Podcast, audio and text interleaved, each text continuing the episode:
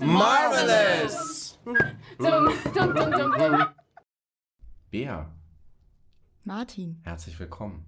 vielen Dank. Ich habe für diese Stunde, eine Stunde ist es ja Stunde, nicht, ich sag gerade Wort. für diese Episode, aber Schrägstrich Stunde, Mhm. ein Gedicht vorbereitet, das ich vortragen möchte. Selbst kompon geschrieben? Nein, es ist ähm, von einem bekannten Künstler. Heute nicht mehr so. Ja, ich möchte auf jeden Fall eine Strophe vortragen. Okay. Vielleicht erinnert sie dich ja an irgendetwas, vielleicht trägt sie dich in, vielleicht in einer Erinnerung oder so. Darf ich die Augen zumachen? Ja. Okay. Sie sind ein echt ultra heißes Team, wenn sie gegen Angst und Schrecken ziehen. Sieht's für dich mal finster aus? Die Turtles, Jungs, holen dich da raus. das eine, hat, musstest du auch früher in der, in der Schule vorne stehen und ein Gedicht sprechen? Oh ja, ich fand das aber wundervoll. Ich mochte das total gern. Ich mochte das auch. Ich musste, ähm, der Zauberlehrling. Ja. In die Ecke, Besen, Besen. Seid's gewesen, Besen. Genau. ja, Ja. der Klassiker. Mhm. Warum ich dir das vorgetragen habe, das trägt mich so ein bisschen zurück, das Thema, was wir heute haben, in meine, ja, Kind-Adoleszenzphase. Mhm. Ähm, und zwar die Turtles. Die Turtles. Wir haben ja schon eine Filmkritik dazu besprochen, beide. Mhm. Dafür nochmal großen Dank. War Es war mir eine Freude. Ähm, aber ich habe gedacht, die Turtles tragen es vielleicht für eine ganze, für eine ganze Marvelous-Episode. Und wir sind damit jetzt auch ein bisschen spezieller, weil wir vorher ja immer einzelne Charaktere betrachtet haben, uns jetzt aber einem Quartett widmen. Muss man aber auch bei den Turtles. Ne? Das wäre ja nicht fair. Oder vielleicht sogar ein bisschen zu viel, jedem der vier eine einzelne Folge zu geben. Ja. Vielleicht. Ich glaube, die Gewichtung, dass man sagt, sie sind alle gleich viel wert und deshalb besprechen wir sie auf, Mhm. eine, auf Augenhöhe, die macht's. Mhm. Erste Frage dann vielleicht gleich an dich. Mhm. Hast du denn eine Beziehung zu den Turtles überhaupt? Sind die, lösen die was in dir aus heute noch in irgendeiner Form oder hast du eine Erinnerung?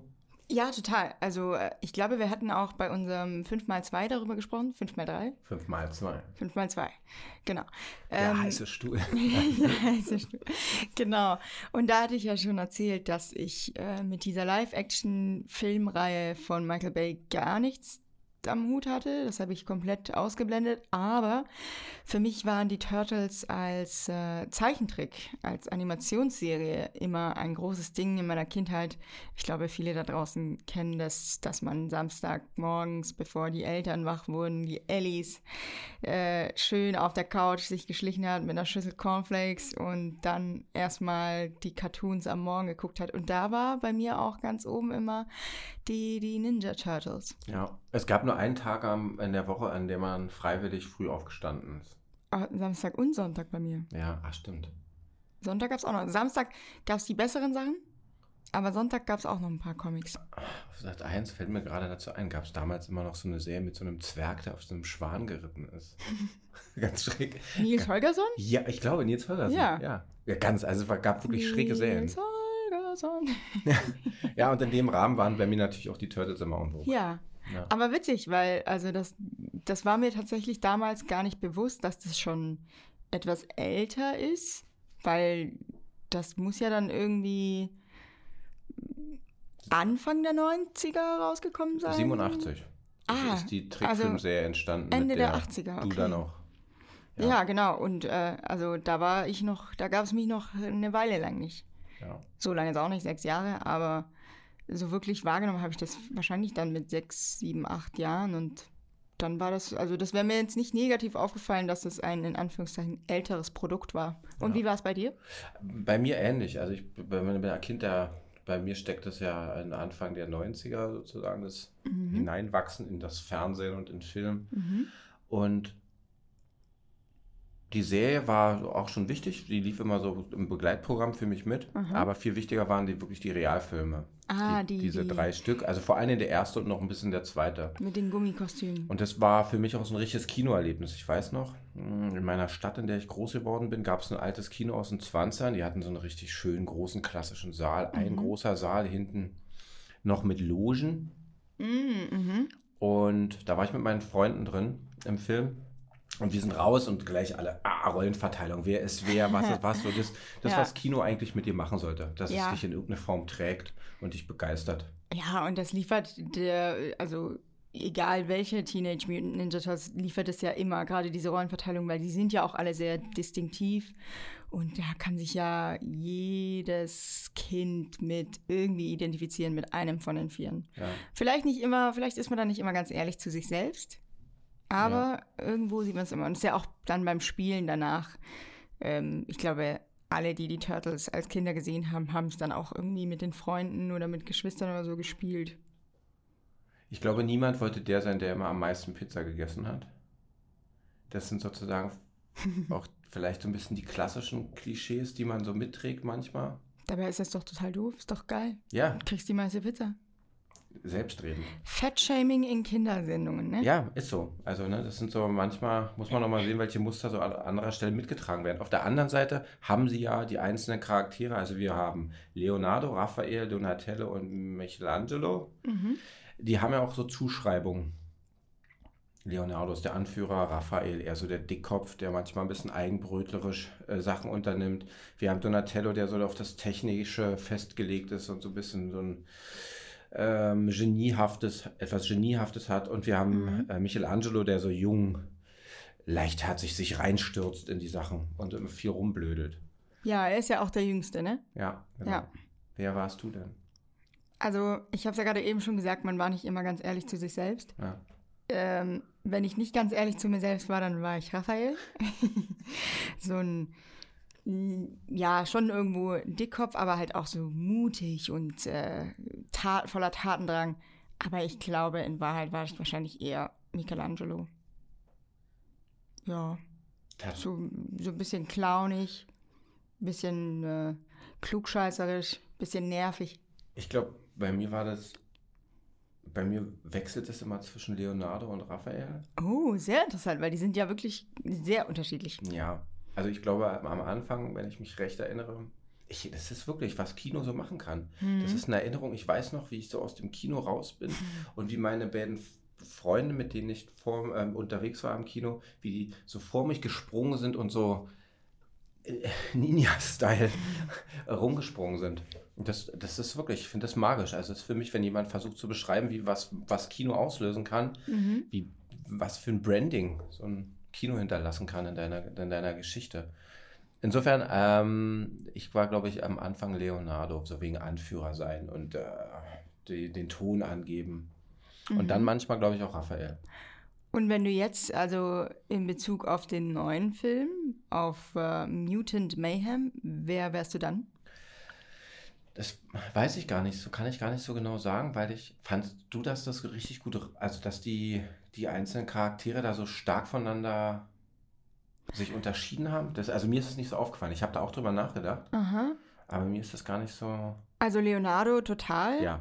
Und ähm, dann unter den anderen dreien nicht mehr so ganz, obwohl ich da finde, dass Raphael auch ein bisschen rausstach als, ähm, ja, eigentlich so der, der, wenn wir jetzt äh, fernab vom Weg gehen, dann ist Raphael der Anführer, wenn jetzt der Plan über Bord geworfen wird. Ja, Und da war Michelangelo so der, der Haut drauf Ding. Aber Donatello habe ich jetzt auch gar nicht mehr so im Kopf, ob er irgendwie rausgestochen ist. ich glaube, da haben sie immer ein bisschen drauf gepiekt, wegen, auch wegen Body Index. Nee, das war doch bei, Warte. das war bei Michelangelo. Ah, okay, gut, dann habe ich es verwechselt. Ja. Okay, ja. Aber nochmal zurück zu der ursprünglichen Frage. Ich glaube, ich bin Michelangelo geblieben. Gut. Wenn wir mal äh, wirklich äh, das Buch zweimal wenden. ja. Ja. Ach, du, ne? Haben, haben alle ihre Vor- und Nachteile. Wenn ich mir, ich habe mir die Serie auch nochmal so ein bisschen genauer angeguckt im Werdegang. weil ich die schon immer auch ein bisschen schräg fand. Mhm. Die hat so im Gegensatz zu, was gab es denn noch? He-Man gab es, ähm, wie hießen denn diese Katzen? Thundercats. Mhm. So alle diese End-80er Na, die X-Men gab es ja auch schon. X-Men, genau. Äh, Die viele- anderen Mutanten. Die anderen Mutanten.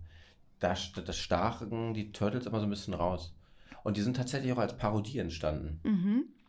Ähm, also dieses vier Schildkröten äh, können Ninja und sind äh, humanoide Wesen, weil sie äh, verwandelt worden sind. Das ist so ein bisschen so eine Parodie, Parodie gewesen auf die ganzen Comics, die in 18 entstanden sind. Ah, okay. Ich hätte jetzt habe jetzt schon gedacht, dass es auf was Bestimmtes, weiß ich nicht, die Fantastic Four oder so. Aber nee, das würde ja nie- wenig Nee, nicht ganz speziell, aber so diese Konstellation. Mhm. Also was Unmögliches miteinander kombinieren, sich darüber lustig machen, wie das andere tun und Aha. dann ein Erfolgsprodukt kreieren. Ja, krass. Und äh, knapp 40 Jahre später ist immer noch ein Ding. Ja. Wie fandst denn du die, hast du, erinnerst du dich an die Realverfilmung?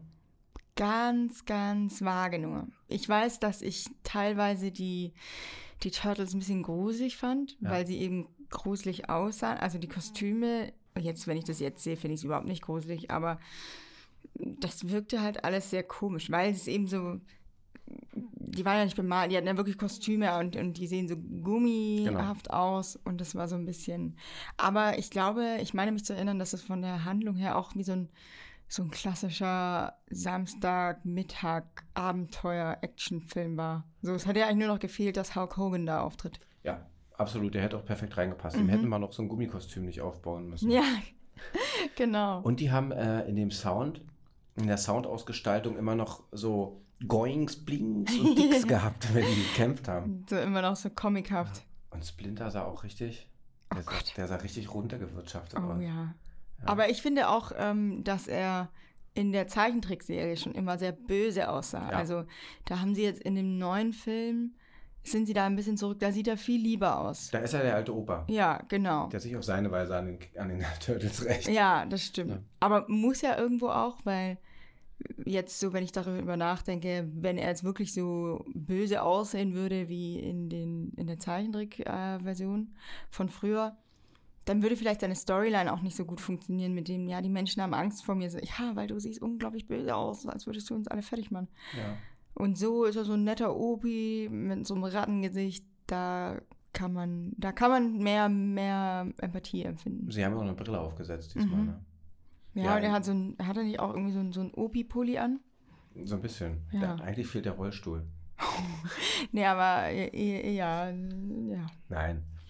Ähm, und in der, in den, in den, ähm, in dem, in der Comic-Serie, auf die wir uns beziehen, beziehungsweise in den Realfilm, war der auch, hat der noch so eine, da ist so ein, so ein Hauch, wirklich so ein massiver, also geht ja nicht anders, sind ja 80er Jahre Sachen, aber so ein Mhm. Hauch 80er, auch so wie diese Jean-Claude Van Damme-Filme. Wenn du so einen Karatemeister gehabt hast, Mhm. der immer so ein bisschen weirdo ist, außerhalb der Welt existiert in irgendeiner Form und so Grundweisheiten dann mitgibt, die am Ende jeder Folge oder am Ende des Films auch das durchschlagend Relevante sind. So reduzierte Realität nenne ich das jetzt mal. Ah. Und er trägt ja auch noch so ein, so ein Kittel extra. Er ist wirklich so ein, so ein Klischee von so einem, ja, so einem Mr. Miyagi als Ratte. Ja, ja so eine Kanarate. Mhm. Kann, denkst du, dass zu dem Erfolg der Serie vielleicht auch beigetragen hat, dass wir da eine Gruppe von Ausgestoßenen sehen? Also so ein, dass, Mhm. dass sich die, die, die Filme auch in ihren Erzählungen oder die Serie immer auch ein bisschen darauf beruft, wenn man zusammenhält, dann Äh, total. Also, wenn man sich viele der, der Comic-HeldInnen anguckt, sind ja auch, die meisten sind ja eher in Richtung Underdogs und Ausgestoßene. Das sind ja nicht alle die Tony Starks. Das ist ja eher seltener, dass ähm, ja dann so, ein- so ein charismatischer, erfolgreicher äh, Mensch daher oder Übermensch daherkommt. Das sind ja wirklich meistens dann eher ja, wie jetzt die, die verstoßenen Schildkröten aus der Kanalisation oder auch ein, ein unbeliebter Peter Parker oder sonst wie, weil man sich das, also erstmal ist es schöner zu sehen, dass jemand wirklich vom Zero to Hero anfängt, da hat man mehr Mit Mitgefühl, man freut sich mehr über die Errungenschaften als, okay, ja, du hattest ja eh schon, du bist schon, der goldene Löffel wurde dir schon in die Wiege gelegt, ist jetzt nicht mehr so spannend. Also da muss die Figur schon wirklich sehr interessant sein, dass man sich damit rein empfindet. Und ich glaube, da gerade zu dem Zeitpunkt auch, wo die Serie entstanden ist, war das auch noch mehr so ein Ding. Da waren einfach immer die Helden der Geschichte waren die Unbeliebten, die Gemobbten und äh, die, die An nicht die Antihelden, die Antagonisten und die Bösewichte, das waren die, ja, die, die Beliebten. Ja.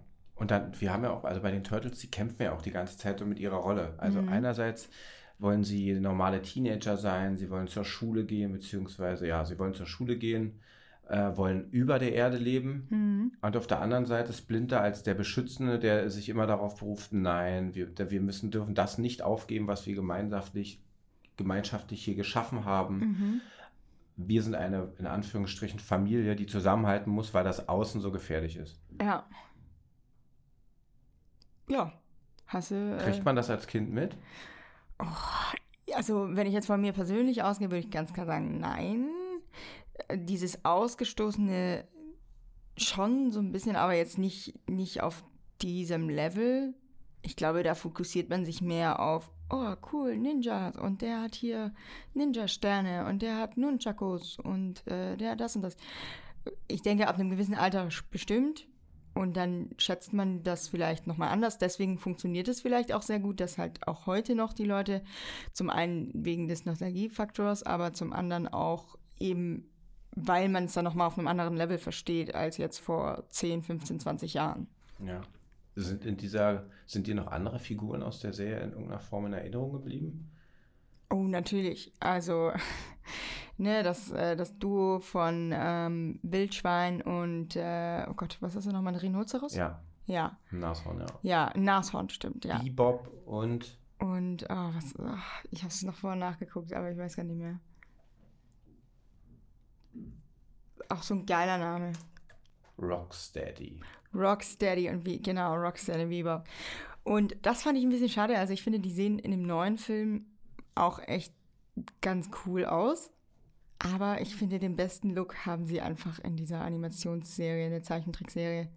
Und da hätte ich noch ein bisschen mehr mir gewünscht, weil sie wirklich, die sehen ja wirklich aus wie so ein, wenn mir irgendjemand sagt, 80er Jahre Rocker, und ich habe ein Bild vor Augen, dann denke ich sofort daran. Also jetzt nicht unbedingt an ein Nashorn und ein Wildschwein, aber an ihre Klamotte und so, diese, dieses Lederjacken-Westen-Ding, dieser fette Nasring, diese ikonische lila Sonnenbrille und also fantastisch. Ja. Shredder, erinnerst du dich an den? Shredder? Ja. Oh mein Gott, natürlich. Ja. Wie stehst du zu Shredder? der hatte, der hat für mich in der in den, in den Realfilmen wirkte der für mich nie bedrohlich. Mhm. Also es war, nee, es war kein, kein schwieriger Antagonist. Obwohl der ja der Hauptträger der Geschichte mit war. Und der jetzt dann demnächst vielleicht auch wird, wenn es einen zweiten Teil der, der neuen Adaption äh, geben sollte. Stimmt, denn er kommt da ja gar nicht drin vor. Ja. Findest du das schlimm? Nee, ich finde es eigentlich total angenehm, wenn der Film, der jetzt wieder rauskommt, erzählt ja ein bisschen die Origin, ist ja so eine Origin-Story, mhm. ähm, wenn er sich so ein bisschen freier gibt und nicht gleich mit den klassischen Bösewichten aufwartet, die man so kennt.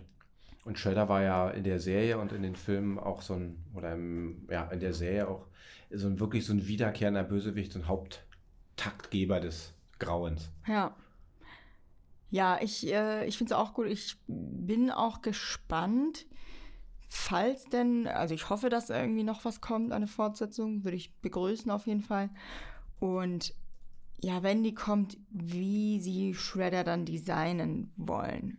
Weil er muss natürlich irgendwo schon im Stil beibehalten werden von den äh, vorherigen Sachen, also mit diesen ja, ich nenne es mal Ritterarmer, Ritterrüstung und dann teilweise ist doch da so ein bisschen frei, dass man auch Haut sieht und so. Ähm, gleichzeitig frage ich mich aber auch, wie er da gut reinpasst. Wir werden sehen. Also er muss ja eine Veränderung. Also ich glaube, dass er auf jeden Fall eine Veränderung haben muss, weil er als Gegner sonst zu schwach ist. Ja. Zumal ja auch, ähm, das frage ich mich auch, weil die Menschen, das hat man ja ganz klar gesehen, dass die Menschen da alle sehr komische Gesichter hatten. Und sehr verzerrte. Gut, er trägt einen Helm, aber irgendwie muss sich das ja auch widerspiegeln, denn er ist ja ein Mensch. Gibt es heutzutage eigentlich das Thema, das Thema Mutation ist raus ein bisschen? Also mal abgesehen von den X-Men, wo das Thema ja noch ganz klassisch mitschwingt, aber das Thema Mutation ist aus den, so, aus den fantastischen Erzählungen ein bisschen raus aus dem Kino, ne? Mm, Oder fällt dir jetzt was ein? Auch bei Horrorfilmen oder sowas ist das, glaube ich. Naja, also wir hatten ja Dungeons and Dragons. Da sind ja auch ein, eine Art von. Ja, gut, ob das jetzt wirklich Mutanten. Das waren so Fabelwesen eher. mich. Ja, ja, das stimmt. Das stimmt. Ich frage, weil ich das, ist das ein Thema auch der 80er? So diese Weltveränderung, Welt, das, das Ende der, der, der Menschheit durch selbstgemachte Hm. Medizin, Chemie, was auch immer? Ähm, naja, also durch selbstgemacht, so ist ja, also so, so gesehen könnte man ja dann auch sagen, dann sind ja auch sowas wie Spider-Man oder ähm, irgendwelche Green, Green Lantern, oder- nee, Green Lantern ist ein Alien. Ähm, aber irgendwelche DC-Figuren, die durch irgendwelche Experimente entstanden sind, wären dann ja auch Mutanten. Ich glaube eher, dass das Ding ist, dass sie eben, dass man sie so mit dem mit den X-Men und äh, mit Marvel in Verbindung bringt, dass sich da vielleicht deshalb niemand so groß mit beschäftigt. Weil, also im MCU treten sie jetzt langsam wieder auf. Also die Leute warten ja eigentlich nur gespannt drauf. Du meinst Und durch-.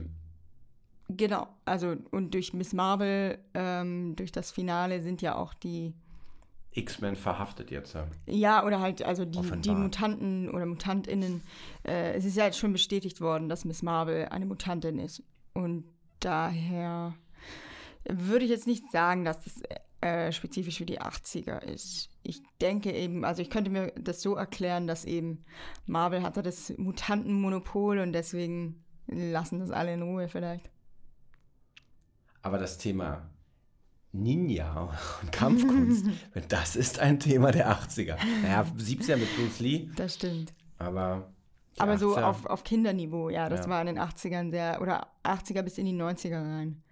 Ich muss aber auch sagen, also ich wurde davon auch komplett eingenommen. Ich wollte auch, ich hatte als Kind immer den Wunsch, dass Jackie Chan mich ausbildet. Äh, ich glaube, es, oder ich meine mich zu erinnern, es gibt so einen Film, sogar mit Hulk Hogan und so Kindern, die in einem Freizeitpark sind und die Kinder können auch so ein bisschen Karate, sind so kleine Ninjas. Aber ich weiß gerade nicht mehr, wie Ich der glaube, heißt. du meinst Chuck Norris. Das könnte auch sein. Das würde noch besser passen. Weil Chuck Norris hat ja auch ein paar krasse Kampfmoves. Ja, Chuck Norris, das ist so ein, ah, so ein Anfang 80er, ich glaube, das ist mit dem Schauspieler, der bei Unendliche Geschichte 2 mitgespielt hat. Also so genau weiß ich es jetzt nicht. Ich weiß Aber es war auf jeden Fall in den äh, 80er, 90er Jahren war das wirklich sehr weit verbreitet. Und ja, so krass sehe ich Vielleicht das war, heute auch vielleicht war das Sidekicks. Mit äh, Jonathan Brandis. Ach, das finden wir mal raus. Und äh, offenbaren es in irgendeiner weiteren Episode. ja, Chuck Norris. Jean-Claude Van Damme. Jackie Chan. Ah, es war nicht Sidekicks. Okay, gut. Dann haben wir es. Google sei Dank. äh, ja, wie hast du das wahrgenommen, den Ninja Craze? Ich, wir haben uns tatsächlich, nachdem wir den Film gesehen haben, in einem Waffenladen Sterne gekauft Nee. und versucht die dann, weil sie natürlich nicht scharf waren, Ja. äh, ähm, die anzuspitz zu schleifen, Ja. scharf zu schleifen und sind damit in den Wald und haben Bäume attackiert. Und ich glaube, so ein Nunchako hat auch irgendein Freund von mir gehabt. Hatten wir auch zu Hause. Ja. Auf jeden Fall. Was Kinder nicht alles in die Hände kriegen, ne? Ja. ähm, hast du eine Endgegnerfrage oder soll ich? Oder? Ich habe eine Endgegnerfrage für dich. Und es ist gerade sogar sehr treffend, wo wir über Nunchakus reden. Endgegnerfrage. Und zwar, die äh, Ninja Turtles haben ja alle irgendeine bestimmte Waffe. Und wenn du dich jetzt für eine entscheiden müsstest, um gegen Shredder zu kämpfen, nur eine, Eine dieser ikonischen Waffen, die sie benutzen. Welche wäre das? Nunchakus. Nicht die Sterne, nicht Nein. irgendwie ein Schwert, nicht so ein Nein. Dreizack? Ich fand das immer cool. Bin damit aber nie, konnte damit nie umgehen, weil ich mich immer damit gehauen habe. In einer Ungezeit. Aber wenn man sieht, was Menschen damit Oh leisten ja. können, wie sie sich das um den Hals schlingen können, ohne dass sie irgendeine, irgendeinen Kratzer Person, abbekommen. ja. Doch, ich wäre, glaube ich, ich fand, also Nunchakos sind die coolsten. Aha. Vor allen Dingen im neuen Film machen sie sich ja auch lustig, ne? Wo, wo der Stab rausgeholt wird. Ja, Und einer, ich habe nur einen Stab in der Hand. nee, die Nunchakos, also es sind eindeutig. Ich, ich liebe die Sterne, ja. aber es sind die Nunchakos. Das trifft auch sehr gut, denn die sind von Michelangelo. Super. Hoffen wir, dass ich sie nicht einsetzen muss. Hoffen wir es. Hoffen wir, dass Shredder dich nicht, nicht nachts auflauert. Ja. Hast du noch eine Endgegnerfrage für mich? Willst du eine haben? Na klar. Okay. Erst bin ich schon mal hier. Ich kann es ganz einfach machen. Wenn du dir aussuchen könntest, welches, in welches Tier du mutieren müsstest. Egal welches Tier. Egal welches Tier, welches Tier wärst du? Puh. Okay. Also realistisch gesehen in dieser Welt würde ich sagen Hund, denn Hunde führen das beste Leben. Aber wenn es jetzt irgendwie. Du wärst so ein kleiner Faulenzer-Hund auf der Couch, Ja, nee, der die ich ganze Zeit ganz so ein- gestreichelt wird. Ja, irgendwie so ein, so ein Dalmatiner oder ein Golden Retriever oder ein Labrador oder so. Oder so ein, so ein richtiger, äh, wie, was sind nochmal die Marmaduke? So eine dänische Dogge oder so? Ja, Ja. aber, aber wenn. so Scooby-Doo-Verschnitt ist ja, das ja, doch, ne? genau. Ähm, aber wenn man jetzt hier, also wenn es jetzt um Kampf und sowas geht, Ja, du müsstest wehrhaft sein. Also es geht Mhm. schon darum, so eine Action. okay, dann würde ich ein Steinadler oder ein Löwe. Ja.